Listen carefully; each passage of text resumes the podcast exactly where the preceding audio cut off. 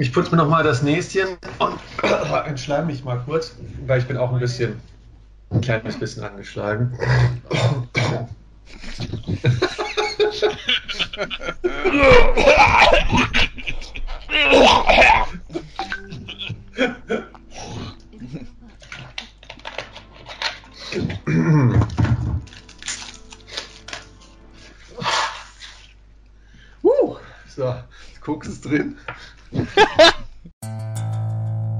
Gottverdammter Nervenkitzel. Filme mit Herz und Witz sehen. Schauspieler und Regisseure wegen ihrem Werk betiteln. Dramen voller Liebe und voll bitterer Wahrheit. Horrorfilme sehen und die anderen anschreien. Mach mal Popcorn oder Nachos klar, mir egal ob selbst gebacken. Wichtig ist, dass wir für ein paar Stunden diese Welt verlassen. Sei mal leise, Rückenstück. Drück auf Play und lehn dich zurück. Lehn dich zurück. Hallo und herzlich willkommen zu The Art of Entertainment, dem Themenpodcast von wirsindmovies.com. Ich bin Michael und bei mir sind natürlich heute wieder der Jascha, hallo. Der Sebastian Gude. Markus, hi. Es gibt Filme, die sind weltbekannt. Das bedeutet jedoch nicht zwangsweise, dass diese Filme zu ihrer Zeit auch zu Blockbustern im Kino wurden. Viele Filme finden ihr Publikum erst im Nachhinein und werden dann oftmals zu sogenannten Kultfilmen. Zuletzt ja gesehen bei der Fortsetzung zu einem der ähm, Spätzünder-Kultfilme, nämlich Blade Runner. Und über diese kultigen Spätzünder wollen wir in dieser Ausgabe diskutieren.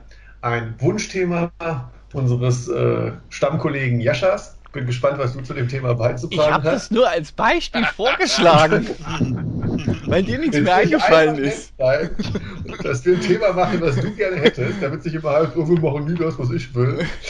Du Ihr weißt, was meine Zuhörer, Unsere Vorbereitung ist hochprofessionell. Alles komplett durchdacht und wirklich, also ein fester Plan. Und vor allem ohne äh, Streitigkeiten, die im Hintergrund anschwellen langsam. Keine persönlichen Eitelkeiten und Fäden persönlicher Natur. Gut, wir kommen zum Main Topic. ja, dann macht los. Und das nennt sich äh, kultige Spätzünder. Also es geht gar nicht so spezifisch um Kultfilme an sich, wie beispielsweise Casablanca oder sowas, sondern wirklich Filme, die erst im Nachhinein zu Kult wurden. Und ähm, da möchte ich einfach direkt in die Runde fragen, und Jascha, vielleicht willst du auch direkt anfangen. Äh, was bedeutet für dich kultige Spätzünder? Äh, also, ich habe mir das überlegt. das, äh, ja, nee, also halt Filme, die an den Kinokassen halt nicht erfolgreich waren, aber dann später nach und nach erst zu Kultfilmen wurden. Es gibt ja auch, ah, ich weiß nicht, es gibt ja auch manche Serien oder so, die halt auch nicht sich so die nicht so viele Einschaltquoten haben und dann über DVD-Verkauf äh, sich dann nochmal äh, eine Staffel gönnen konnten. Ich weiß jetzt zum Beispiel bei Futurama war das zum Beispiel so. Ähm, bei Filmen ist es ja, kann das ja auch ähnlich sein, dass Filme im Kino halt überhaupt nicht wegkommen und trotzdem irgendwie auch Preise gekriegt haben oder, oder Oscar-Nominierungen äh, und trotzdem äh, ja halt Leute den nicht besucht haben im Kino und man das dann halt als Flop abgetan hat da der Film nicht das eingespielt hat, was man sich gewünscht hat. Ja, für mich ist es auch vor allem so, dass das ähm, nicht Blockbuster, also das habe ich vor allem bei Blade Runner gesehen. Äh, ich habe relativ schnell beim Sichten verstanden, also vor allem beim ersten Teil, warum Blade Runner kein Blockbuster wurde. Weil für mich ist so ein kultiger Spätzünder bedeutet auch, dass er nicht zwangsweise den Massengeschmack trifft, ähm, also zum Blockbuster dann auch werden kann ähm, sondern immer nur eine gewisse Gruppe anspricht, die dann Gefallen an dem Film findet, in ganz unterschiedlicher Natur. Weil gerade beispielsweise Blade Runner ähm, besticht ja auch durch so gewisse Grenzüberschreitungen, die das ja auch so vereint dann, die dann eben, wie gesagt, der Masse nicht gefallen. Weil zum Beispiel, er hat ja schon diese Blockbuster-Ästhetik und war schon für 82 audiovisuell unglaublich beeindruckend, durch die aber sehr schleppende Film-Noir-Erzählweise war es natürlich was anderes, als das, was man vielleicht als ähm, Science-Fiction-Film-Schauer damals in den Kinos erwartet hat. Es war halt kein ähm, kein Indiana Jones in der Zukunft, sondern oder oder äh, Han Solo äh, in einem anderen ähm, futuristischen Setting, sondern es war halt ein echt herausfordernder Film in vielerlei Hinsicht. Ja. Und das vereint für mich diese kultigen Spätzünder eigentlich. Ja, okay. Ja, ich, ich weiß nicht, ich, ich, würde, ich würde der Definition einfach nur hinzufügen, dass es äh, Filme sind, die sich außerhalb des Filmes selber, also außerhalb des Kinos quasi äh, in der Gesellschaft weiter verbreiten. Ähm, also zum Beispiel durch, durch Zitate, durch Sprüche, durch bestimmte irgendwie, weiß ich nicht was, Gesten, Handlungen, Sachen, die halt irgendwie aufgegriffen werden von den wenigen, die sie geschaut haben und dann halt quasi darüber halt verbreitet werden und dadurch quasi man äh, im Prinzip ja, ähm, quasi wieder einen Markt schafft für diesen, für diesen Film. Ja, das ist also, ich ganz häufig, wenn ich also von Kultfilmen rede, dann fällt mir eigentlich zu jedem Film fallen mir Zitate ein, fallen mir bestimmte mhm. Szenen ein, fallen mir, weiß ich nicht was, Schauspieler ein, Musik ein, irgendwas Besonderes, äh, besondere Kamerashots oder sowas, wo die, die dann quasi irgendwie, die ich dann aber nicht nur oft von dem Film selber her kenne, sondern die schon oft nachgemacht wurden. Das sind in, in, mittlerweile im Internet, in der Internetkultur quasi in irgendwelche Memes umgewandelt oder in, in, in weiß ich nicht was oder äh, ja, du hast diverse, was weiß ich was, äh, T-Shirts, ähm, ich sag mal so dieses klassische T-Shirt ähm, von, von dem von Darth Vader und dem Sturmtruppler da in äh, Pose von äh, Pulp Fiction zum Beispiel, ja. Mhm. So, solche, solche Zitate auch bildlicher Natur.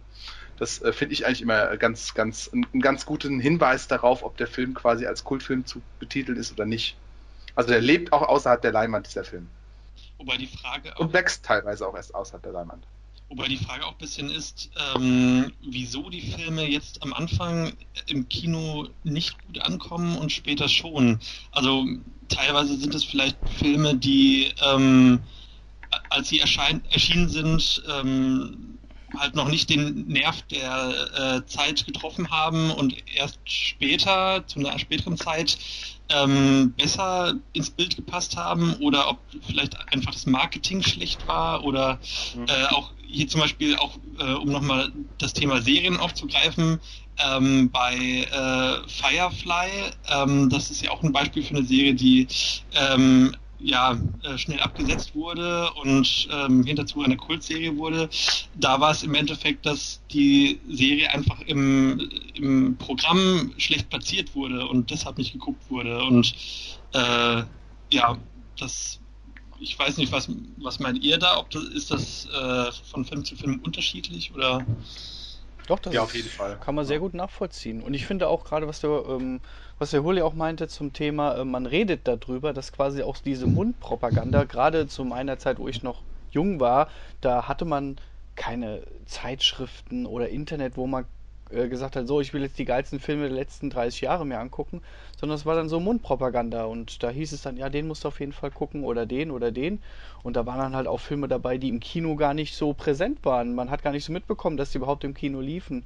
Ich weiß nicht, ob jetzt Cube zum Beispiel ein Kult, also ob das ein Kinoflop ja. war ja. Äh, aber äh, den zum Beispiel, das hatte ich überhaupt nicht auf dem Schirm. Ich weiß nicht, ob da auch wenig Werbung gemacht hat, also ob da auch das Marketing irgendwie versagt hatte.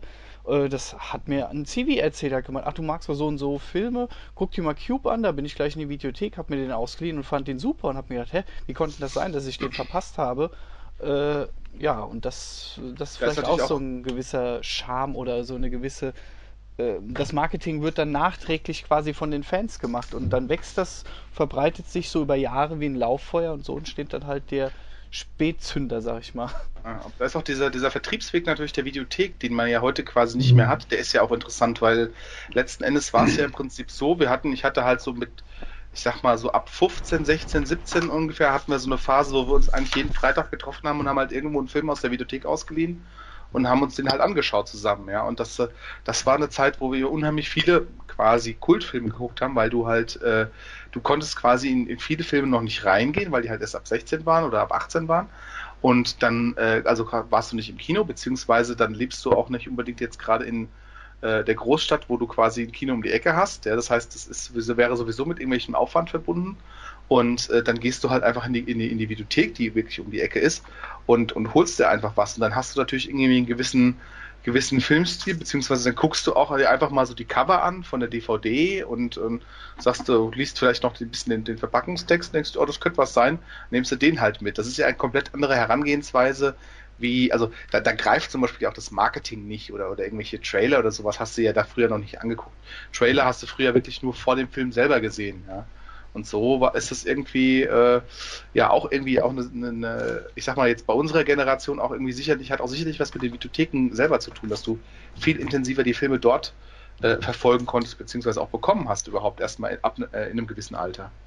Ja, aber im Endeffekt hängt das dann ja alles zusammen, weil Markus hat ja die Grundfrage gestellt, ja, ähm, wie kommt es dazu? Und ähm, äh, wie gesagt, da würde ich nochmal zu meinem Argument zurück zu sagen, ähm, dass die meisten kultigen Spätzünder, ich meine, wir wollen ja gleich noch mal über ein paar spezifische Beispiele reden, einfach schlichtweg nicht für den Massenmarkt geeignet waren. Ja, also auch sowas wie Cube ähm, würde ich nicht behaupten, dass Cube jetzt ähm, jeglichen ich sag mal, Kinozuschauer, der alle zwei Monate ins Kino geht, dahin reist, ja, oder auch eben sowas wie Blade Runner oder so.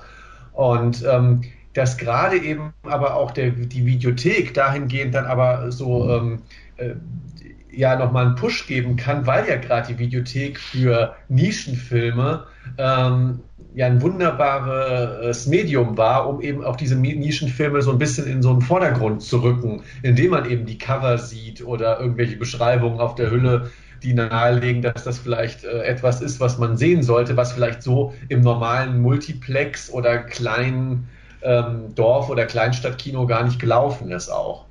Ja, das ist richtig. Also sicherlich, da spielen ganz viele Gründe, glaube ich. Das, das muss man, glaube ich, wirklich fast bei jedem Film individuell schauen, weil es gibt, also mir würden schon noch so ein paar einfallen, wo ich sagen würde, okay, der, der wäre schon massenmarkttauglich, aber ähm, ist halt irgendwie, ähm, da war es dann halt mal das Marketing oder da war es dann halt irgendwie, keine Ahnung was. Sicherlich gibt es auch äußere Faktoren, die halt, was weiß ich was, da war einfach das Wetter gut oder der Film lief halt parallel.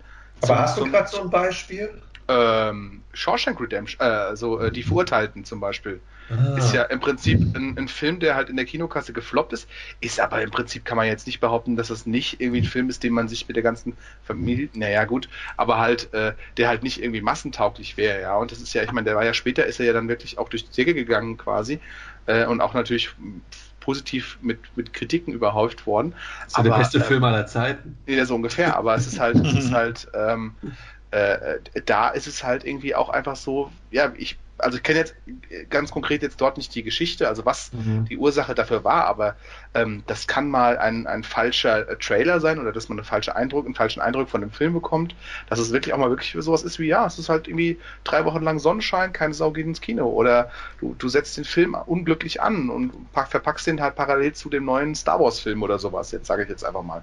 Ähm, das kann ja, da kann, es kann ja viele Gründe geben, warum ein, ein Film an der Kasse floppt, ähm, weil halt in dem, zu diesem Zeitpunkt einfach kein, ja, es hat einfach keinen Hype erzeugt in, in irgendeiner Art und Weise. Und, Aber auf äh, jeden Fall, ja. Ja, ne, schon gut. Auf, auf jeden Nee, nee, auf jeden Fall wollte ich nur sagen, können wir uns, glaube ich, darauf einigen. Ähm, also ich, ich kann das nachvollziehen mit den verschiedenen Gründen, wobei ich für mich nach wie vor dieses Massenmarktphänomen schon noch als ausschlaggebendes Argument sehen würde. Ähm, aber das dass auf jeden Fall ein Film auch sein Publikum erstmal finden muss. Und äh, ich habe heute noch einen weiteren Text ähm, gelesen. Oder ich hätte, ich hätte, noch ein besseres ja? Beispiel, Entschuldigung, ja, äh, über das wir diskutieren können. Edge of Tomorrow. Ähm, Live, Die, Repeat, wie heißt der jetzt? Hm. ich glaube, mittlerweile heißt er wirklich Live, Die, Repeat, ja. Aber du hast hier, du hast, du hast Tom Cruise, du hast hier äh, äh Emma, Emma Blunt, du ja. hast also große Emily. Emily. Blunt, du hast halt große, große Schauspieler, du hast im Prinzip Sci-Fi, Schlachten, im Prinzip das, was, was sich jetzt bei Transformers theoretisch auch zieht, mhm. ja. Und im Prinzip äh, hätte alles funktionieren müssen bei diesem Film, ja. Mhm. Weiß ich jetzt aber auch nicht genau, warum es nicht hat, also, zumal ich den Film auch wirklich gut fand, aber, ähm, ja, ist aber auch so ein, so ein Ding, wo man einfach mhm. sagt, manch, manchmal greift, also ich will nicht, will nicht gegen deinen Punkt argumentieren, ich sag nur, es kann nee, halt nee. wirklich auch, es gibt tatsächlich auch massenmarkttaugliche Filme, die halt einfach gefloppt sind, wo man einfach nicht genau weiß, warum das halt nicht funktioniert hat. Ja, aber umgekehrt gibt es umgekehrt gibt's ja auch äh, so Filme wie Transformers, wo man nicht weiß, warum da wirklich noch Leute ins Kino gehen. Markus. Ja gut, ich meine, ich bin jetzt natürlich auch gerade auf noch, weil wir ja gerade so in der Definitionsphase sind, ja, bin ja. ich auch gerade auf so einer Ebene, wo man, sage ich mal, ähm, sehr treffende Beispiele für hat, ja. Äh, Blade Runner, ähm, Rocky Horror Picture Show oder keine Ahnung, auch der blutige Pfad Gottes oder so. Also diese Filme, die erst auf dem Heimvideomarkt oftmals ähm, mhm. äh, sich entwickelt haben und wirklich eher, sage ich mal, der, der, ähm, der Idealdefinition dann auch am meisten entsprechen. Wollte jetzt nicht abspreiten, dass es natürlich auch manchmal an Marketing und sonst was liegen kann. Übrigens ja auch eine, eine, ein Punkt, an dem ja Blade Runner 2049 ein bisschen gescheitert ist, weil im Trailer durchaus mehr Action versprochen wurden, als der ähm, fast dreistündige äh, Film dann einhalten konnte. Mhm. Wobei man am Endeffekt dann trotzdem aufs Gleiche rauskommt. Wenn's der, wenn, äh, das Marketing kann einen Film natürlich aufpushen, aber trotzdem würde ich Blade Runner 2049 auch nicht als massenmarkttauglich beschreiben. Ja, das stimmt, aber da, da ist ja wieder im Prinzip auch wiederum das Umgekehrte passiert, nämlich der Trailer hat ja quasi versucht, ihn in den Mainstream zu hieven Mhm. Ähm, obwohl das der Film natürlich nicht hergegeben hat, aber theoretisch hätte es ja trotzdem viele Leute ins Kino locken müssen, die dann zwar vielleicht enttäuscht sind und sagen, äh, es soll ja nicht die ganze Zeit geballert, aber äh, im Endeffekt, im Endeffekt vom Trailer her, also der hat ja eher schon versucht, genau das anzubieten, nämlich, also mhm.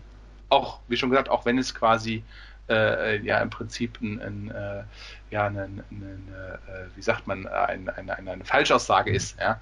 Ähm, mhm aber das ist halt so immer ein bisschen so die, da, da, das Risiko an der ganzen Geschichte. Ähm, Jascha, du wolltest noch was sagen zu dem Punkt gerade. Achso, ja, ich wollte auch sagen, das wirkt durchaus auch eine, eine Platzierung eines Films äh, durchaus äh, äh, Sinn macht, ob der jetzt zum Beispiel erfolgreich ist oder nicht. Wenn man zum Beispiel sagt, man hat irgendeinen großen Blockbuster wie Herr der Ringe oder Star Wars, dann hütet man sich davor, einen Film in ähnlicher Thematisierung in die Nähe zu legen. Ähm, genauso ist es, finde ich, das Resident Evil Phänomen, das immer genau, das immer genau dann kommt, wenn halt nicht viele Sachen im Kino laufen und ich das Gefühl habe, die Leute sagen, ach, es läuft jetzt eh nichts Besseres, ich gehe da mal rein. Also, dass es durchaus auch äh, da Sinn macht. Also bei Spielen macht es sogar noch viel, viel mehr aus, wann man das Spiel platziert.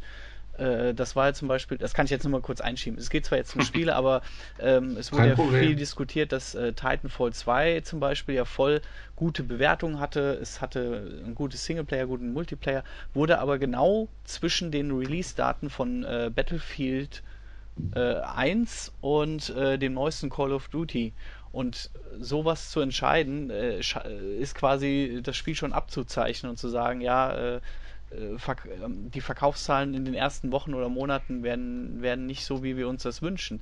Also ich denke mhm. auch, dass eine Platzierung da durchaus EA. wichtig ist. Ja, die sind eh doof. Sie wissen, sie wissen nicht, was sie tun. ja, achso, du redest jetzt, äh, ja, es gibt ja aktuelle Themen, die das wieder nahelegen. Ja, ja. Battlefront, Star Wars ähm, ich habe heute auch noch eine weitere, also wir haben uns jetzt auch gerade teilweise für die Zuhörer ein bisschen auf die Definition aus dem äh, Lexikon der Filmbegriffe der Uni Kiel gestützt zum Thema Kultfilm oder was ist ein Kultfilm. Ähm, ich habe heute noch eine weitere Definition gelesen von Thomas Köbner im Reklams Sachlexikon des Films und ähm, er hat noch einen weiteren Punkt aufgebracht, den fand ich ganz spannend. Ähm, äh, dass manche Kultfilme aber auch nur zu gewissen Zeiten funktionieren. Also beispielsweise gab es ein paar Kultfilme, äh, die in den 50er Jahren beim jugendlichen Publikum ankamen, aber heute eigentlich schon fast wieder in Vergessenheit geraten sind. Und dann gibt es aber auch wiederum Kultfilme, ähm, die eben später zünden oder eben schon direkt beim Kinostart zünden, aber dann auch die Zeit überdauern. Ähm, da ist zum Beispiel Casablanca natürlich so ein, so ein Idealbeispiel. Fällt euch da noch sowas ein, wo ihr sagt, hm, also gerade zu der ersten Kategorie, ähm, es gab mal so, eine, so, so, den und den Kultfilm, aber heutzutage ist das eigentlich auch weniger, geworden? Also mir persönlich, ich habe jetzt mich auch nicht da mit dem Punkt jetzt in der Tiefe befasst, äh, wegen Beispielen, aber mir fällt das beispielsweise im Bereich der Serie bei Alf ein weil ich hatte so den Eindruck, Alf ähm, lief ja in Deutschland ähm, jahrelang noch in den 90ern im Fernsehen, zuletzt ja dann auch mal wieder bei RTL Nitro. Aber ich glaube, äh, und es wurde ja auch dann wirklich abgekultet, ja. Ähm, es gab ja alles Mögliche auch an Merchandise und so weiter und die Sprüche, ja, null Probleme und so, äh, waren alle da. Aber ich glaube, selbst in unserer Generation ist das Phänomen, das Kultphänomen Alf doch eigentlich mittlerweile vorbei oder eingeschlafen. Ja gut, aber wenn, ähm, wenn so lange auch nichts mehr Neues kommt, sag ich mal, und naja, äh, gut, aber bei Filmen kommt ja meistens nie was Neues. Also Casablanca ist 1942 passiert. Seitdem ist nichts mehr passiert. Nicht mal neue Versionen, die das irgendwie ähm, nochmal pushen können, wie es jetzt bei Blade Runner beispielsweise ja. war.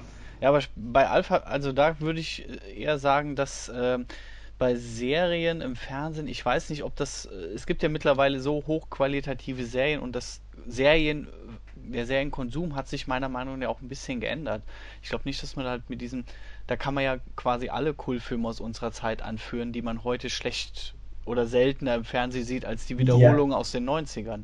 Ja, aber trotzdem gibt es ja auch im Bereich Serie genug Kult.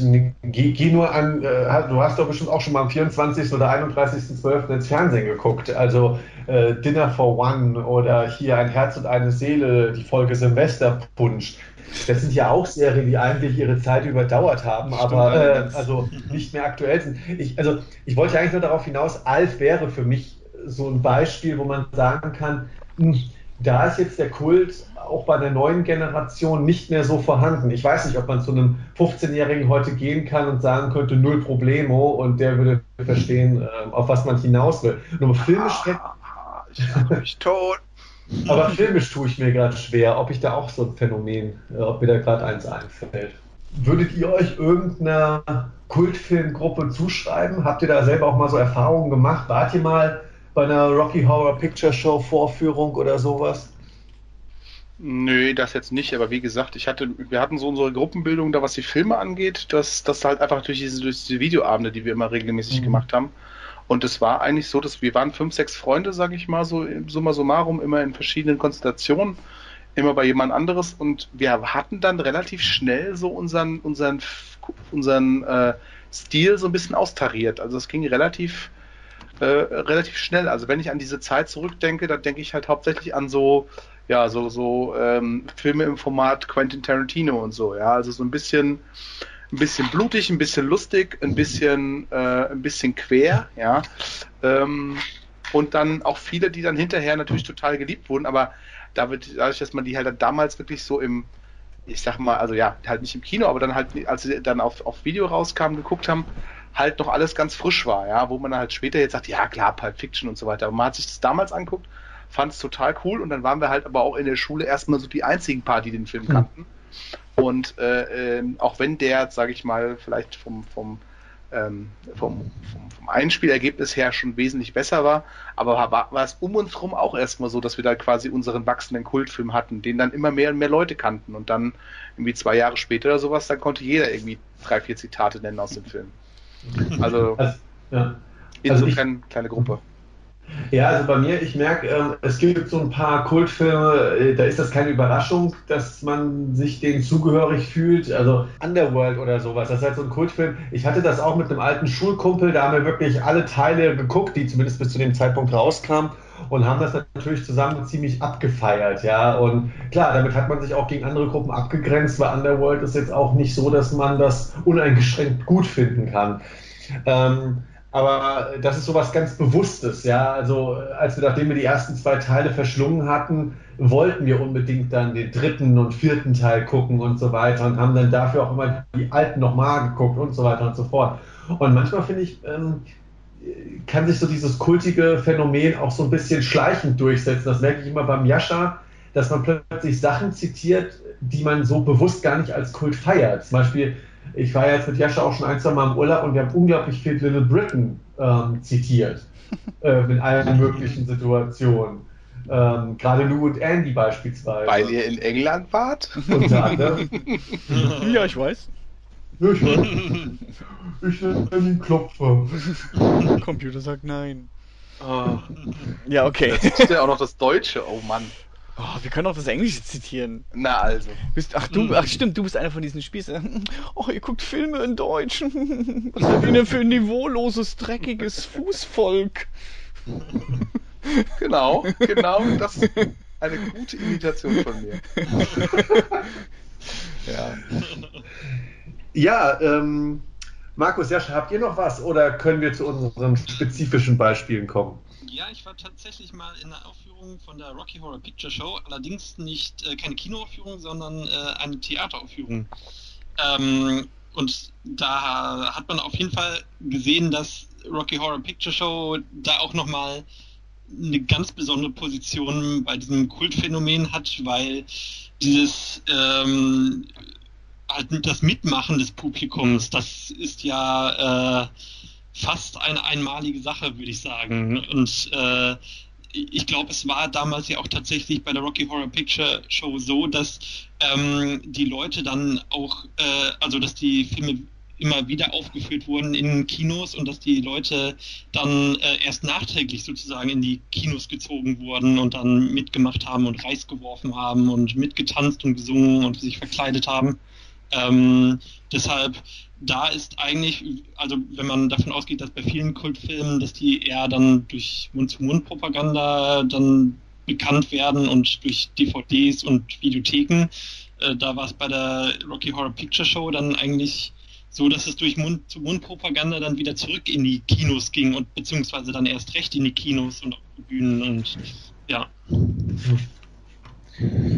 Gut, dann würde ich sagen, ist auf jeden Fall eine spannende ähm, Erfahrung, wenn man halt sowas, glaube ich, auch mal mitmacht. Einfach so, so eine Kultvorführung, die, vor, die man vielleicht selber auch gar nicht ähm, bisher als Kult so abgefeiert hat. Dann kommen wir mal zu den spezifischen Beispielen. Wir haben ja schon mal angefangen, jetzt ein paar Filme zu nennen äh, wie bei mir jetzt äh, Underworld. Ähm, kultige Spätzünder. Ich würde aber gerne wieder mit Jascha anfangen. Ähm, Jascha, weil du das Thema vorgeschlagen hast. ähm, ich habe mir doch gewünscht, von ganzem Herzen. ähm, was wären denn so, so deine kultigen Spätzünder? Fang mal mit so eins, zwei vielleicht mal an. Oh, ja, äh. Ist er umgefallen? ja, auch vor Schreck. Was? Der so viele, eins, zwei, oh Gott. Äh, ich hab doch nur einen. Nein. Äh, ja, Blade Runner wurde ja zum Beispiel schon genannt. Ähm, da würde ich auch einen anderen Film nennen, äh, um eben nochmal in die, in die Gruppenbildung aus dem Thema vorher, was der Hulli zum Beispiel hatte zum Thema Videothek, äh, wo wir, also ich habe früher viel aus dem Fernseher aufgenommen, also auf Videokassette, und wir hatten die TV-Movie, die mit dem Stern, und äh, meine, also mein Ziel war ist immer das alles. TV-Spielfilm? Nee. nee, das war glaube ich die mit dem Daumen, ne? Naja, richtig. Das war die schlechte, nicht zu verwechseln. Wenn meine Mutter einmal die mitgebracht hatte, dann gab es aber Ärger. ähm, und auf jeden Fall äh, war mein Ziel, alles aufzunehmen, was einen guten Stern hatte und äh, Action oder Science Fiction oder Horror war. Und das war auch das, was wir so konsumiert hatten. Und da haben wir so unsere Kulterfahrung gemacht von äh, Evil Dead äh, zum Beispiel oder so Sachen. Und da würde ich jetzt zum Beispiel auch einen Film nennen, zum Beispiel Das Ding aus einer anderen Welt. Zum Beispiel das ist, jetzt. Das ist wirklich ein gutes Beispiel. Weil, ja. Äh, weil äh, ähm, gehört ja quasi zu dieser Reihe von Filmen mit, äh, von John Carpenter, mit Kurt Russell, die alle ähm, total beliebt sind, aus heutiger Sicht vor allem, aber äh, damals im Kino nie den Erfolg hatten. Leider nicht, nee. Wo, aber ich habe den gesehen, also das war ja zu der Zeit, wo man wirklich nicht gucken konnte, wie gut sind die Filme oder was erwartet einen da, sondern du hast den ausgeliehen oder bei uns war es dann so, ey, hier, ich habe einen Film auf Kassette, lass uns den mal gucken. Und da haben wir den geguckt und ich und du bist halt, ich war, ich früher war halt dieses, dieses dieses Unbekannte. Du hattest eine Kassette und wusstest halt echt nicht, was auf dich zukommt. Du hast keinen Trailer, du hast keine Vorabinfos. Und äh, das Ding aus einer anderen Welt hat mich so von den Socken gehauen, was halt diese krassen Morph-Effekte und so anging. Und ich war total hin und weg. Ich hab gedacht, wie krass ist das denn? Weil du halt wirklich nicht weißt, was auf dich zukommt. Und dann passieren halt diese krassen Dinger. Und ja, deshalb würde ich den so als erstes mal nennen, weil ich den echt cool fand. Blade Runner haben wir jetzt auch schon oft drüber geredet. Äh, oh, bisher eigentlich noch nicht so. Ähm, Achso, nee, können wir dann ich gleich. Diese zur Einleitung benutzt. Ja, können wir gleich nochmal. Aber das Ding aus einer anderen Welt, das ist so, so was, wo ich gerne zurückdenke. Uli.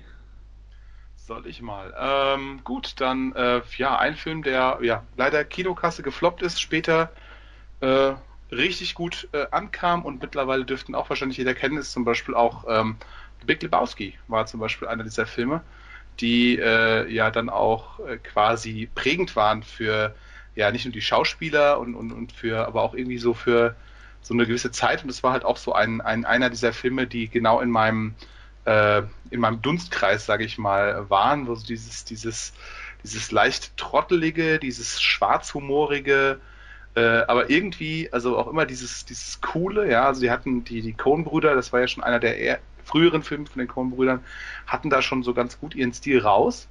Ähm, und äh, ja, und Jeff Bridges wird ja immer noch gerne als der Dude bezeichnet. Und äh, ja, insofern, also ist das auf jeden Fall einer, der äh, ja auch damals äh, erstmal in der Kinokasse wohl auch ziemlich untergegangen ist und halt überhaupt nicht angab, weil es auch, ja, für die Leute, es war 98, also auch alles erstmal so ein ja, vielleicht auch da wieder einfach nicht so der Massenmarkt war, weil es ist irgendwie so ein paar Typen, die, die, komisch aussehen, labern eigentlich die meiste Zeit nur und der andere Typ will einfach nur einen Teppich wieder haben, auf den irgendwie drauf gepinkelt wurde. Das ist natürlich irgendwie nichts, wo du jetzt sagst, okay, das lockt auch meine Mutter und meine Oma ins Kino. Aber ähm, weiß jetzt wieder auch nicht genau, warum es das Ding dann halt so gefloppt ist, aber ähm, war, wie schon gesagt, war dann tatsächlich auch so einer der Filme, die dann halt äh, später wirklich auch ein Zitatfeuerwerk äh, nach sich gezogen haben und einfach so Szenen, so Szenen hatten, die einfach quasi unvergesslich waren, wie, wie, wie er da immer steht und wie sie dann die, die Asche von, von ihrem verstorbenen Freund ausleeren und es weht ihm halt alles ins Gesicht und er steht da und spuckt es wieder aus. Und das waren einfach so Sachen, die, da waren ein paar neue, neue Sachen dabei, die ja, die, ja, die äh, einem immer sofort einfällt, wenn man irgendwie über ähnliche Situationen redet. Ja, und ja auch eine prägende Rolle für ähm, Jeff Bridges, der da wirklich äh, genau, für den ja. Dude weltberühmt wurde. Ja, aber irgendwie auch John Goodman halt trotzdem auch. Mhm. Also es war halt ja. auch irgendwie äh, so, so ein Ding, ja. Das ist, dass er irgendwie auch, also John Goodman, ich glaube, also wenn ich an ihn denke, denke ich zu immer, also habe ich ein, in, in, das erste, erste Bild, was ich von ihm habe, hat er wirklich diese, diese gelbe Sonnenbrille auf, ja, die er in diesem Film die ganze Zeit trägt. Nicht Roseanne. Äh, nee, tatsächlich nicht. ja, ich würde dann mal kurz mit der Filmreihe weitermachen, die ich eben schon erwähnt habe, Underworld.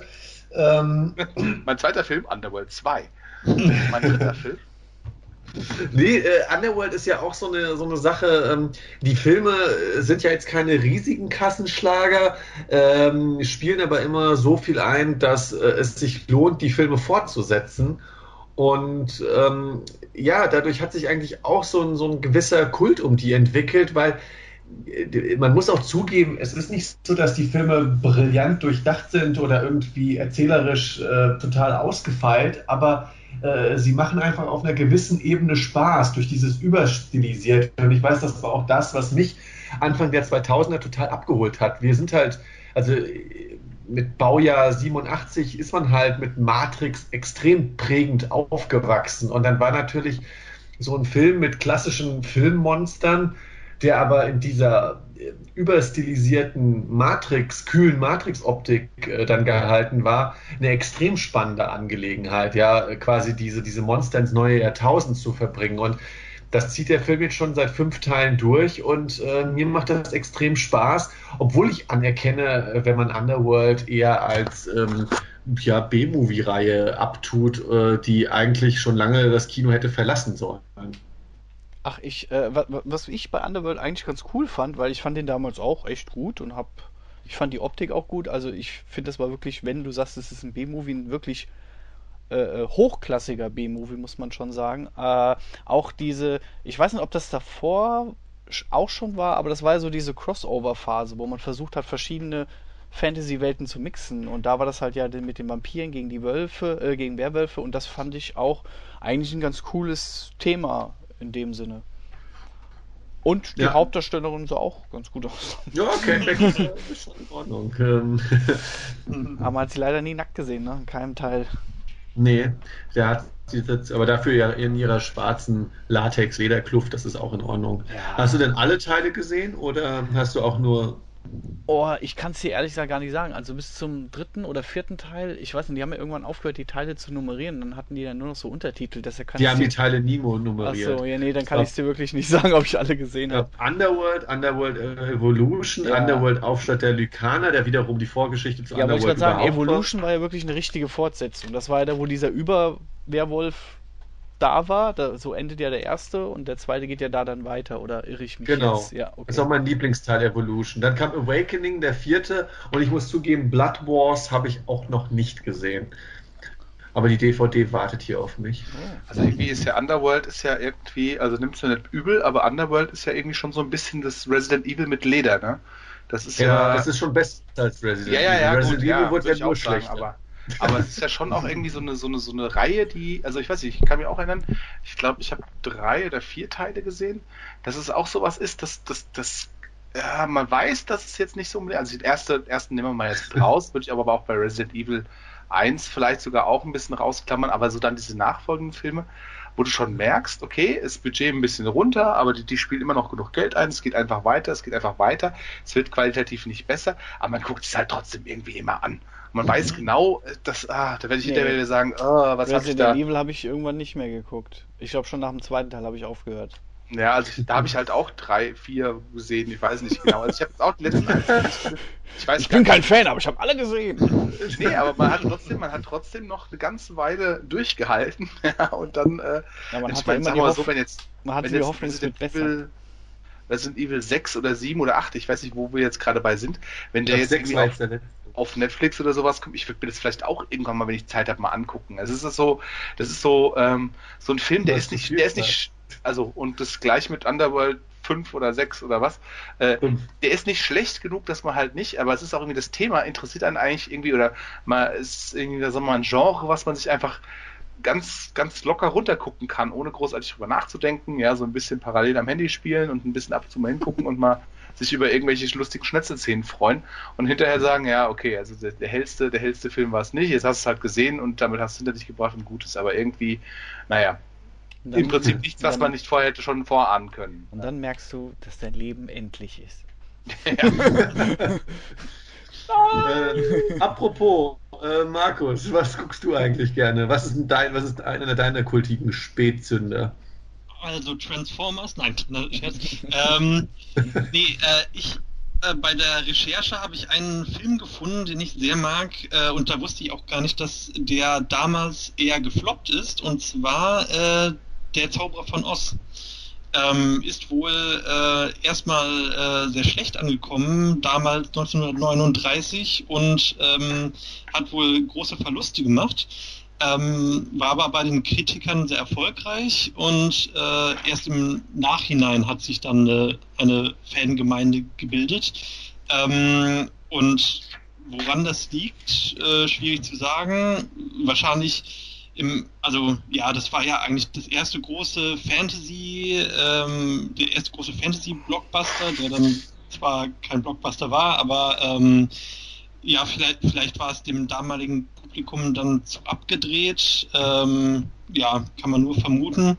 Auf jeden Fall, ähm, und dass der Film im Nachhinein so ein Kultfilm geworden ist, ist dann wahrscheinlich auch, weil er ähm, ja für die damalige Zeit wirklich bahnbrechende äh, Sets hatte und ähm, ja, also die äh, das Visuelle war halt äh, für 1939 äh, unfassbar gut und ähm, ja, genau ein Film, den ich auch noch sehr mag und den man ja auch wieder dann äh, geremaked hat schon auf verschiedene Arten durch Serien und äh, ja, den, den Disney-Film, Prequel-Ableger und ja. Genau, da gab es doch so eine inoffizielle Fortsetzung, oder? War, wie hieß der denn nochmal? Der hieß, glaube ich, ähm, nur aus, oder? Äh, also das mit, äh, mit ähm, äh, James Franco, das war ein so. Prequel auf jeden Fall. Ähm, nee, den meine ich nicht. Ich meine, ich meine, es gab doch, ach, da trifft sie auch so ein, so, ein, so ein Maschinenwesen und es gab die Rollerer. Das waren so Leute, die hatten statt Hände so, so Räder. Das waren halt die Pferde von dieser komischen, verrückten Hexe. Die hat okay. die, die Köpfe gewechselt wie Kleidung. Ah, ich glaube, die ist einfach war, nur war aus. Das, war das okay? Weil es gab auch noch eine Serie Tin Man, die dann auch so ein bisschen das Ganze. Nee, es war ein Film. Das spielte wirklich okay. danach. Ha. Ein Spinner. Stimmt, das war, der war ganz cool. Ey, den muss ich jetzt mal, mal mir merken, weil den würde ich gerne mal wieder gucken. Ha. Oh. Na, muss ich mir mal angucken. Ja. Zauber von Oz, wo die Hexe schmilzt. ich schmelze! Was auch sehr schön zitiert wurde doch in Roger Rabbit, oder? Jagd auf äh, Roger Rabbit? Ja, ja, klar. Ja, gut. Wäre übrigens auch einer dieser Kategorie. Stimmt. Ach, richtig. Habe ich aber leider nie gesehen. Hat ihn jemand von euch gesehen? Ja, ja. ich fand ihn super. Zwei, dreimal, ja. War doch super. ist doch super. Kleiner Insider. Ja, ja, Schnauze. ähm, Apropos, ich habe auch noch zwei ähm, Filme, die ähm, auch auf dem Heimkinomarkt zu neu für VHS, aber dann sehr auf DVD ähm, sich zu Kultfilmen entwickelt haben. Ähm, Nochmal so ein Film aus der Richtung, äh, wir haben Matrix geschaut und wollen was ähnliches machen. Equilibrium mit Christian Bale ah, ja. und äh, Echt, das war ein Kurt Flop? Wimmer. Ja, der ist ja nur in Deutschland nur auf DVD rausgekommen. Also das Echt? war. Oh, der war einsame Spitze. Ich habe den damals so geliebt. Ja, ich fand den auch gut.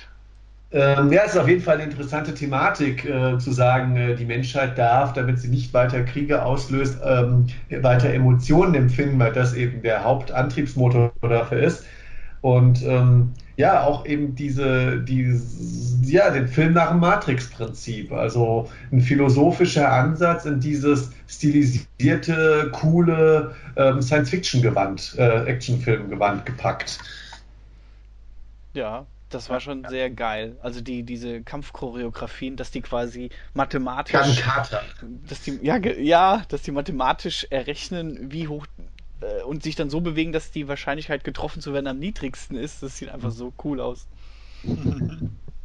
Da muss ich aber sagen, das ist wirklich, ich finde Equilibrium ist ein interessantes Phänomen, weil ich finde jetzt Equilibrium, okay, er ist etwas niedriger budgetiert als, ähm, als, als Matrix.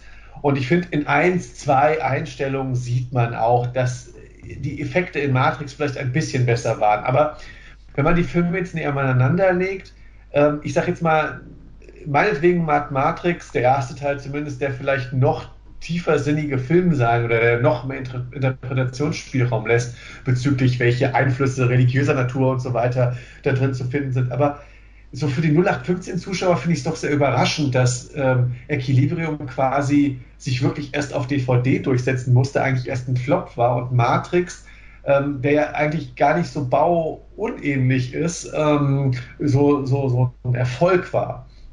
Ja, aber, aber, da muss man sagen, dass das Marketing von Matrix auch genial war. Ich kann mich nämlich damals noch sehr gut erinnern, wie das war.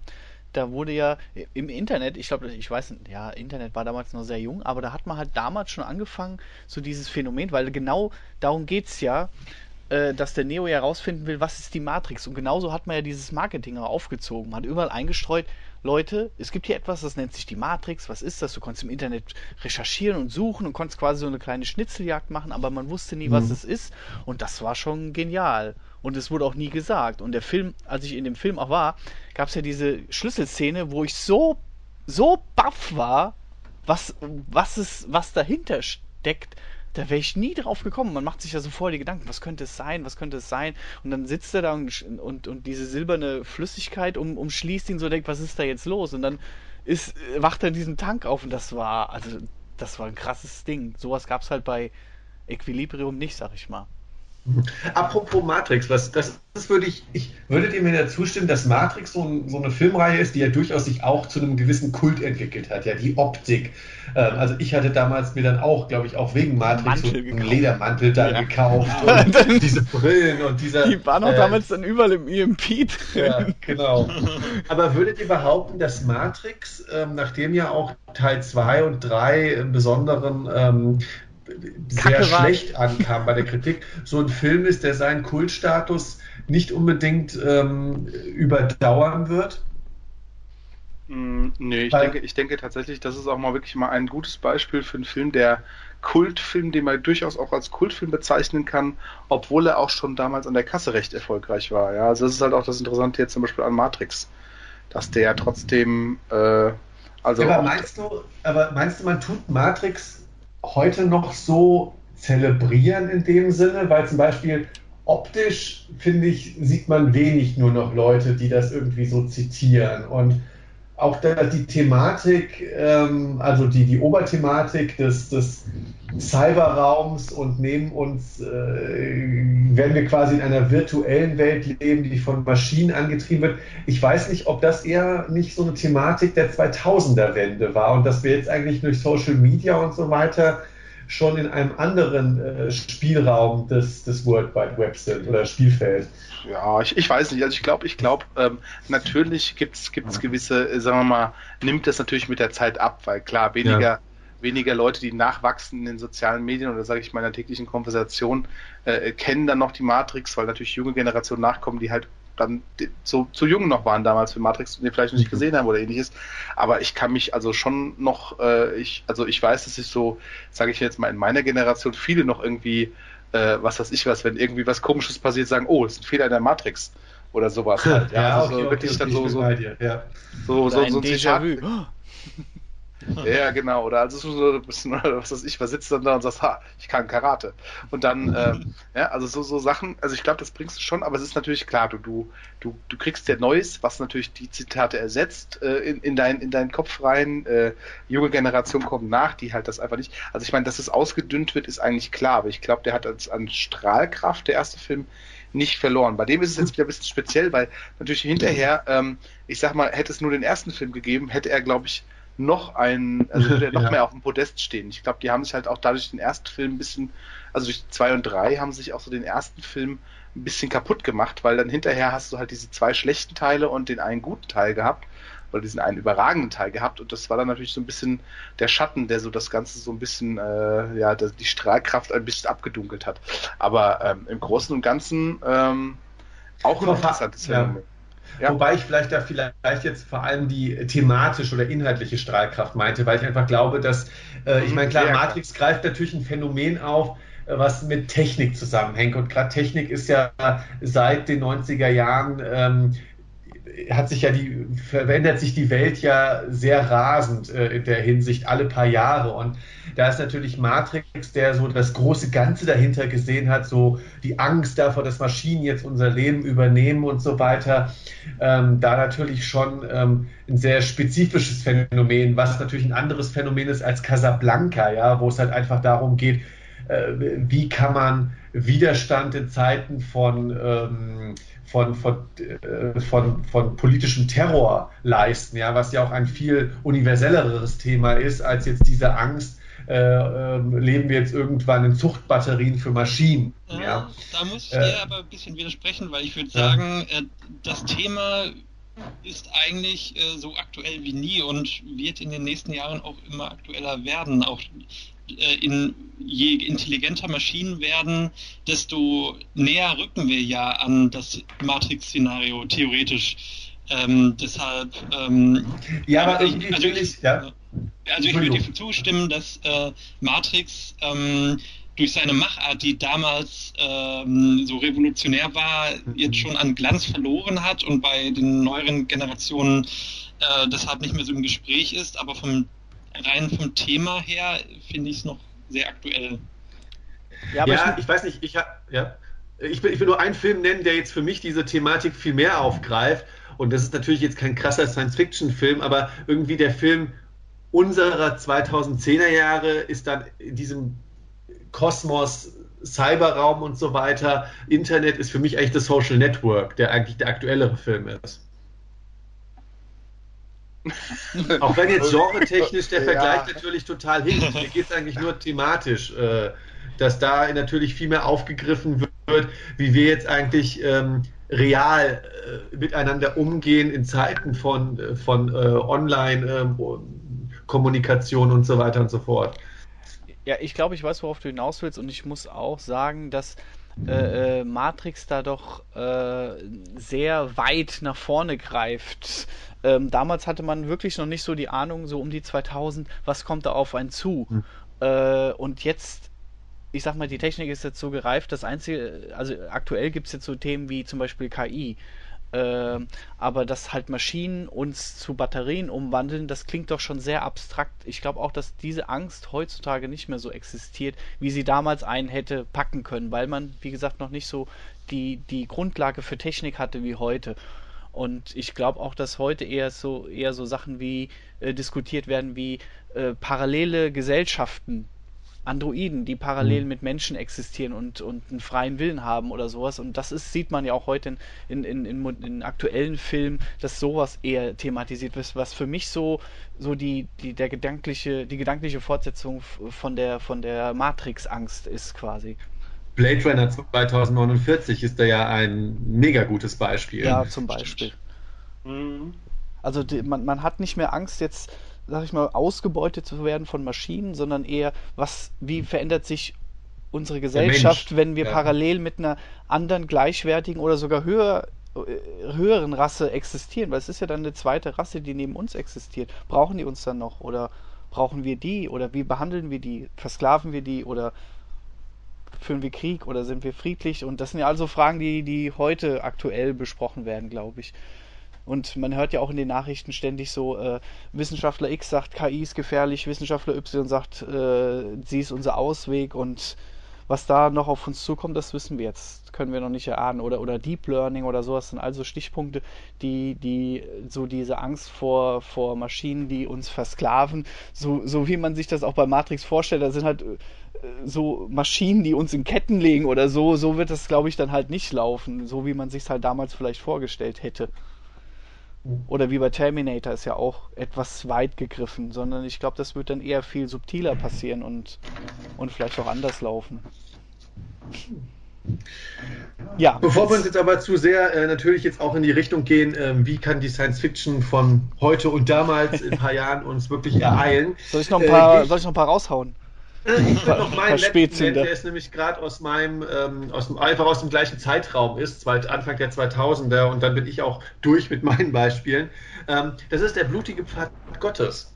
Mhm. Auch mhm. im Kino gefloppt und hat sein Publikum aufgrund seiner Machart, und hier würde ich definitiv sagen, die Inszenierung, äh, diese Mischung aus äh, abgedrehten, äh, verspielten äh, Tarantino-Dramaturgie mit, äh, mit eben dieser stilisierten Action, die hat nicht für den Massenmarkt getaugt, zugleich auch die Härte von der blutige Pfad Gottes ja auch nicht unerheblich ist und ähm, hat dazu geführt, dass der Film halt eben auf dem Heimvideomarkt ein riesen Kulterfolg wurde. Und eine große Prise Humor. Schwarzen Humor. ja. Ähm, ist das auch für euch so ein Kultfilm? Ja, ja auf alle Fälle. Ich weiß gar Aber nicht mehr. Ich glaube sogar, Uli, du hattest mir den damals sogar empfohlen. Kann das sein? Ja, das kann gut sein. Also ich hab, wir hatten den relativ früh geguckt. Äh, das war auch damals irgendwie ganz witzig, weil den gab es, glaube ich, damals nur in Deutschland in als also in geschnittener Version auf DVD. Nee, oder, gar nicht. Der Video. war indiziert. Oder er war sogar lange Zeit indiziert und wir hatten den aber irgendwie, wir hatten den irgendwie bekommen. Also wir hatten den irgendwie auf Videokassette oder sowas. Ja damals... Nee, das war ja noch vor, vor Internetzeiten. Also es war irgendwie aus dem, irgendwie. Äh... Also den gab es in der Videothek, aber er war halt mit diesem schwarzen Siegel, diesem äh, strafrechtlich unbedenklich. Ja, also irgendwie war das schon, also wir hatten den auf jeden Fall irgendwie bekommen und dann äh, hatte ich später, wollte ich mir den natürlich dann kaufen, weil ich natürlich so begeistert war und ich wusste dann, da hatte ich dann äh, Schwierigkeiten, also es gab dann quasi keine ähm, keine ungeschnittene Version. Ich habe tatsächlich die englische Version hier bei mir im Schrank stehen. Ähm, weil das die ungeschnittene war. Äh, wobei, man muss jetzt auch sagen, ich meine, so blutig Splatter oder sowas war es ja jetzt nicht. Es war ja einfach nur insgesamt halt einfach, weil. Ja, es geht ja schon ja, um viel Gewalt. Selbstjustiz ja, und Rache. ja, ja, ja, und das dass man sich über das Gesetz stellt. Das ist ja genau, auch so ein bisschen. Genau, aber ich sage ja, es ist jetzt im Prinzip jetzt kein per se kein, kein übertrieben blutiger Film. Also nee, also gibt sicherlich andere, aber äh, äh, also es war jetzt nicht einfach das Thema ist halt fraglich, aber ja. Genau, richtig, ja. Genau. Habt ihr den vor kurzem noch mal geguckt? Weil ich habe es nämlich gemacht, aber ich möchte kurz meine Meinung noch zurückhalten. Äh, ich das ist sicher schon ein paar Jahre her, aber ich kann mich noch sehr, sehr lebhaft an den erinnern, weil ich den, glaube ich, 100 Mal gesehen habe oder so. Ja. Weil ich habe den nämlich auch mit 40. Äh, sorry, William. Nee, nee, alles, alles gut. Also, also, das gleiche, das gleiche gilt für mich. Ich habe den, obwohl ich habe den, glaube ich, vor gar nicht allzu langer Zeit nochmal geguckt. Ich hatte ähm, da, allerdings, also wir hatten den, den, den, zweiten Teil dann mal geschaut. Ja.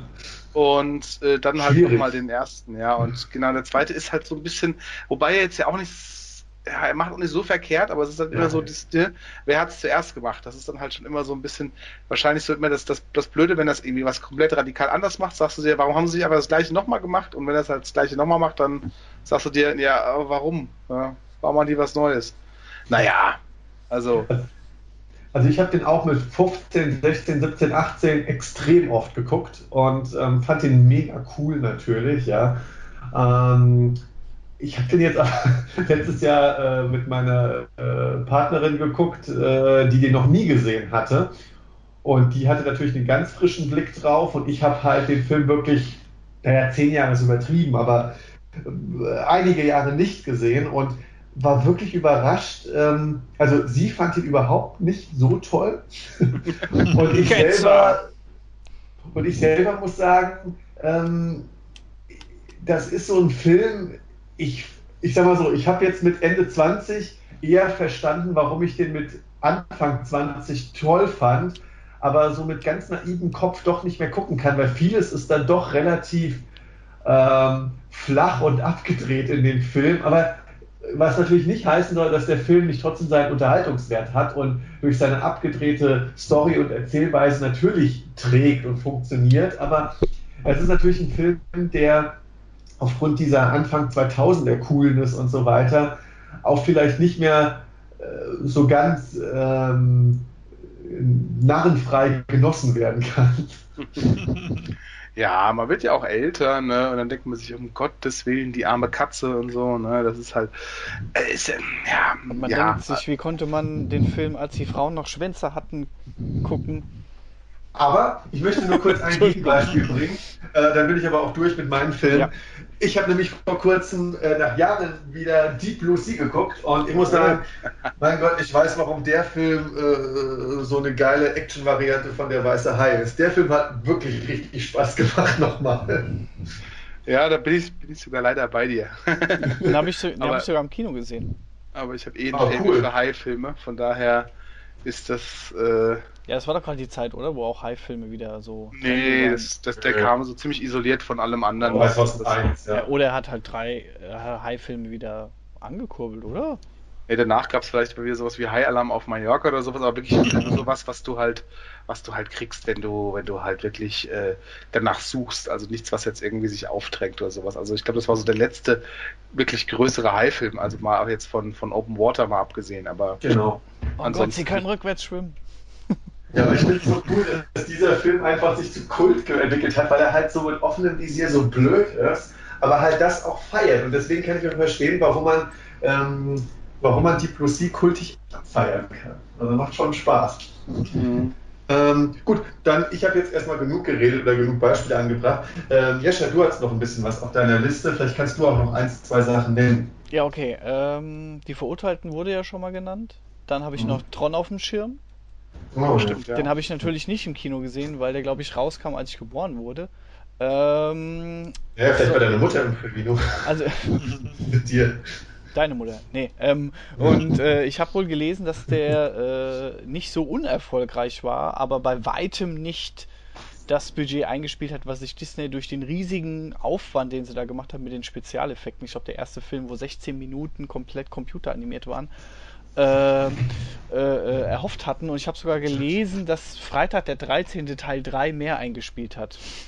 Und äh, trotzdem fand ich Tron optisch in meiner Jugend total cool und ansprechend. Ich weiß nicht warum. Ich habe ihn auch vor kurzem nochmal gesehen, als dann der, das Remake rauskam. Wo habe ich den alten nochmal geguckt und muss auch gestehen, dass der äh, mittlerweile doch ein bisschen, bisschen albern wirkt und ist. Ähm, ich fand das Remake sehr cool und ich will noch einen letzten Film anbringen und zwar Donnie Darko, der ja auch so ein Kinoflop war. Mhm. Ähm, und da habe ich gelesen, also als also es gibt ja verschiedene Begründungen, viel, also man versucht das ja zu begründen, eben hatten wir ja schon ein paar aufgezählt. Und da war es angeblich so, dass äh, gerade dieser 9-11-Vorfall war und in dem Film es um eine Turbine ging, die ein Haus zerstört, also eine Flugzeugturbine. Und dieser Zusammenhang halt die Leute verschreckt hätte äh, so wie Collateral Damage ja auch verschoben werden musste. Mhm. Äh, oder absichtlich wurde, weil man dachte, oh, da explodiert ein Haus, das können wir nicht mehr im Kino zeigen, weil die Leute das, das äh, ne, heute halt nicht sehen wollen. Die wollen nicht sehen, wie ein Flugzeug abstürzt oder ein Haus zerstört wird. Und vielleicht war das, hat das da auch eine Rolle gespielt. Also ich habe aber damals Donnie Darko, als wir noch jünger waren, ich, oh Gott, obwohl so, so lange kann das noch gar nicht her sein, der ist ja noch nicht so alt. Aber den fanden wir alle sehr, sehr cool. Also diese düstere, ja. Stimmung, das Thema Zeitreisen. Und ähm, es gibt ja auch den Director's Cut, den kann ich aber ehrlich gesagt nicht empfehlen, weil der meiner Meinung nach zu viel erklärt. Ich finde gerade dieses, dieses Mysterium und sich das selber herleiten und auf der DVD ist ziemlich cool, ist nämlich dieses Buch dabei, was er da studiert. Und das kann man dann selber durchblättern und, und sich diese Zeitreiseregeln angucken. Zum Beispiel, was, was sind diese wabernden Würmer, die vor den Leuten herschweben und sowas. Und auch die Auflösung am Ende, wo man erstmal so nachdenkt, hä, äh, verstehe ich erstmal nicht, aber dann macht's Klick und dann finde ich, ist das ein super geiler Kreislauf und ja, also ich find, fand die Musik war auch super. Ich habe den echt damals abgefeiert. Mhm. Ja. Ähm, Jascha, bevor du ähm, ähm deine Runde abschließt, das war's. wie hat denn für dich ähm, die ähm, die Fortsetzung, nur mal kurz zu Tron zurück oder Tron, wie hat denn für dich die Fortsetzung Tron Legacy funktioniert? Hat das für dich so funktioniert, ähnlich wie bei Blade Runner 2049? War das eine gute Fortsetzung eines Kultfilms ich oder fand, war ich, das ähm, zu fand, spät, zu wenig? Nee, ich fand Tron Legacy war äh, zum einen perfekter Fanservice, weil der Hauptdarsteller aus dem ersten Teil dabei war, der eine coole Doppelrolle hatte ähm, man hat viele Schauplätze aus dem alten Teil gesehen, was sehr cool war. Die Optik wurde perfekt in die Neuzeit transportiert. Die Musik war überwältigend. Also ich war so überwältigt von dem Soundtrack. Und ich fand Tron Legacy war einfach eine super geile Fortsetzung zu einem ganz okayen alten Disney-Film. Also besser hätte man es meiner Meinung nach nicht machen können. Okay. Markus, ja. hast du noch was? Äh, ich würde dann noch Fight Club in den Raum werfen. okay, ähm, auf meiner Liste. ähm, ein Film, den ich sehr mag und wo ich aber sehr verstehen kann, dass der wahrscheinlich damals nicht so gut gelaufen ist.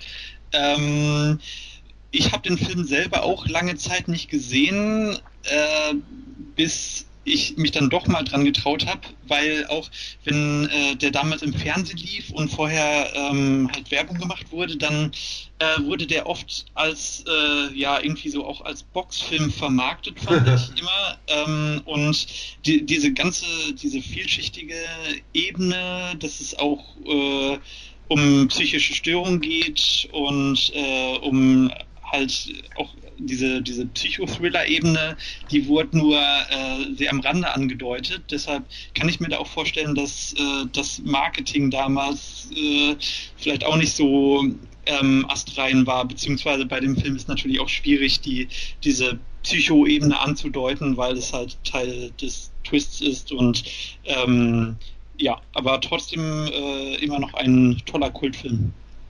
Äh, bei Fight Club möchte ich nur anmerken, Fight Club ist einer der Kultfilme, ich weiß nicht, ob ihr das auch habt, vielleicht könnt ihr das auch gleich kurz nennen. Habt ihr Kultfilme, die ihr hasst? Weil Hyde Fight Club kann ich, finde ich furchtbar. Finde ich leider auch nicht so geil, muss ich ehrlich sagen. Und ich finde auch. Also ich find, hm? Hm? Ich Uli? hasse euch nur gerade. Ach so, ja, wir hassen dich doch auch. Ja, Also ich finde, es gibt auch so Kult, den kann man einfach, da, da, da fühle ich mich nicht nur ausgeschlossen, sondern bilde äh, die, die Gegenpol dazu. Da fühlst du dich, da fühlst du dich in einer Gruppe von äh, ja, Transformer-Fans quasi gehen. Ja, also es ist tatsächlich auch bei mir ganz oberflächlich. Es ist aber auch einer wirklich meiner absoluten Lieblingsfilme. Aber ich kann dir oh, recht geben, es waren auch damals die, Ach, äh, die, Kinotra äh, die Kinotrailer damals, die waren genauso ausgelegt. Also es war nicht nur die ah, Fernsehtrailer, sondern es war tatsächlich auch die Kinotrailer. Also das ist eher so ein Film, wo ich sagen würde, da war das komplette Marketing halt einfach schief. Weil man wirklich da, also ich bei mir ging es wirklich ähnlich. Ich bin auch nicht ins Kino, weil ich gesagt habe, oh, jetzt wird es ein. Also bei mir war das so auch in hier Bloodsport oder sonst was, weißt du, so ein. Mhm. Das hätte jetzt genauso gut Jean-Claude Van Damme sein können oder sowas, ja. Und ähm, habe ich also auch gedacht, ähm, das, das ist, äh, das ist äh, irgendwie nichts für mich. Und dann äh, später kam dann auch so, nee, nee, das ist ein ganz anderer Film und so, lass uns den mal gucken. Und dann hast du den geguckt und warst halt hin und weg, ja. Und äh, auch da ist also alles halt, ich meine, der ganze, der ganze Stil, der ganze äh, Dings, das war halt alles schon auch durchaus ähm, darauf ausgelegt, ein Instant Classic zu werden. Aber ja, kann ich den, kann ich den auch von meiner Liste nehmen. Hast du noch was, Markus? Von meiner Liste.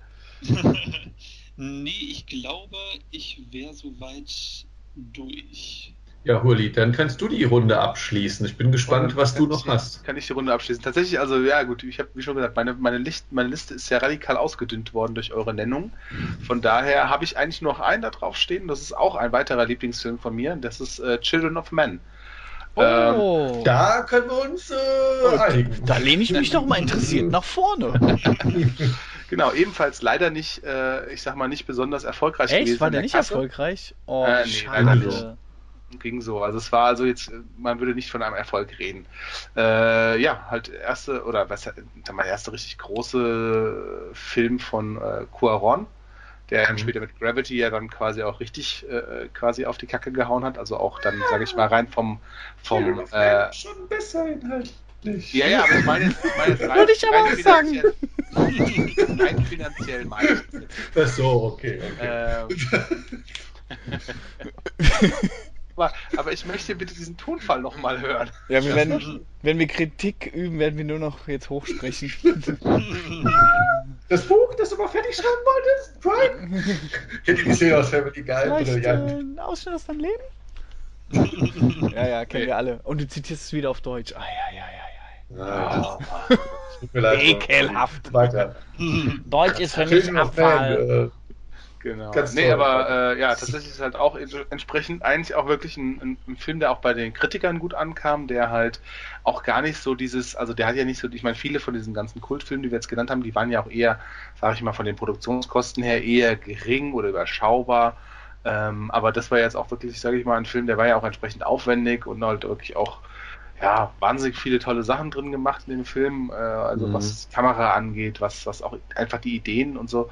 Aber auch wieder ein Film, wo ich mir sagen kann, gut, verstehe ich auch, das ist jetzt kein, kein, ist kein Massenfilm irgendwie in diesem Sinne, äh, weil er hat auch durchaus so seine Längen, ähm, aber äh, trotzdem, ja, weiß ich nicht, ist sehr schade, dass er halt gefloppt ist, aber ähm, wie schon gesagt, der, der Director hatte ja letzten Endes dann auch so seinen, seinen, seinen Kinoerfolg so dass er jetzt quasi auch als einer der Großen gilt und, und äh, das völlig zu Recht.